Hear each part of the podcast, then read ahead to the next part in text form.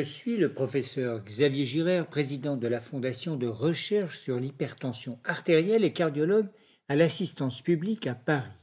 Dans ce numéro d'infotension, je souhaite vous informer sur le risque apporté par une élévation isolée de la tension diastolique.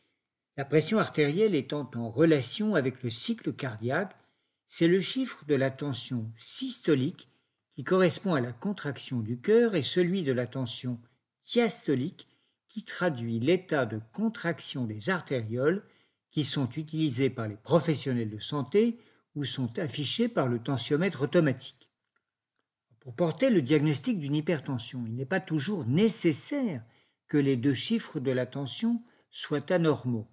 Si la tension systolique est élevée alors que la tension diastolique est normale, il s'agit d'une hypertension systolique isolée. Cette situation se rencontre avec une plus grande fréquence chez les sujets de plus de 60 ans.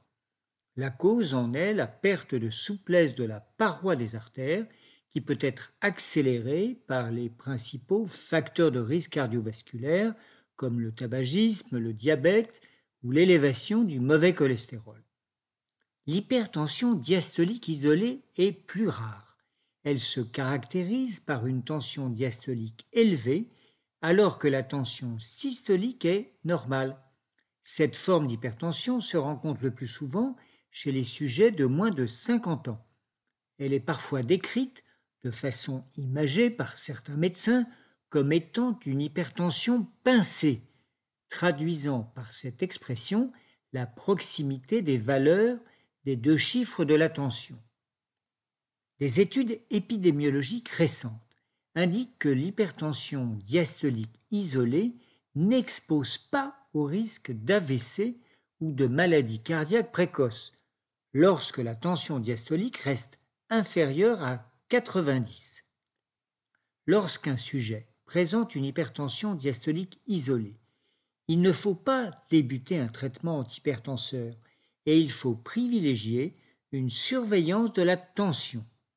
Mon conseil sera de débuter un traitement antihypertenseur uniquement lorsque l'élévation de la tension systolique sera mise en évidence.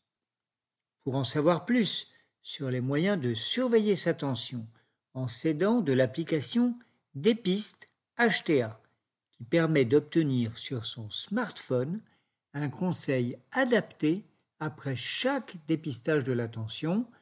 Rendez-vous sur le site dépistageta.org.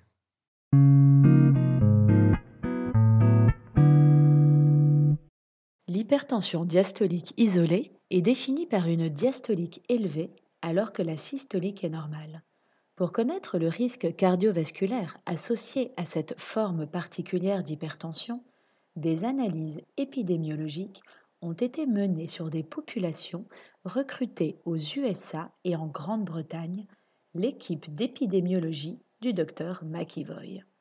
En Grande-Bretagne, la cohorte UK Biobank a suivi pendant au moins 10 ans des volontaires âgés de 37 à 70 ans nés en Europe et initialement sans complications cardiovasculaires. Chez plus de 150 000 sujets, la tension a été mesurée avec un tensiomètre automatique. Pour l'analyse, uniquement les sujets dont la tension en position assise était à moins de 140 pour la systolique ont été retenus. Dans cette population, l'hypertension diastolique isolée a concerné 6% des sujets lorsque la définition européenne était appliquée, soit une tension diastolique de 90 et plus et une tension systolique de moins de 140. En revanche, l'hypertension diastolique isolée a été observée pour 24% de la même population lorsque la définition américaine était appliquée, soit une tension diastolique de 80 et plus et une tension systolique de moins de 130. Par comparaison au sujet avec une tension diastolique normale, le risque de complications cardiovasculaires a été retrouvé comme comparable lorsque la tension diastolique isolée était définie comme inférieure à 90, mais il a été observé une augmentation faible mais significative du risque de complications cardiovasculaires lorsque la tension diastolique était de 90 et plus, en particulier chez les femmes et chez les sujets non traités par antihypertenseurs. En conclusion, les études sur le risque de l'hypertension diastolique montrent qu'une tension diastolique à moins de 90 n'expose pas à une élévation du risque de complications cardiovasculaires si la tension systolique est normale.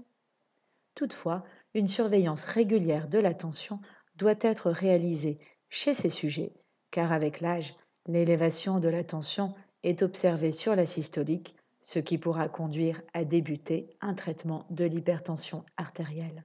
Pour accéder aux articles publiés par l'équipe du Dr McEvoy sur ce sujet, rendez-vous sur le site frhta.org.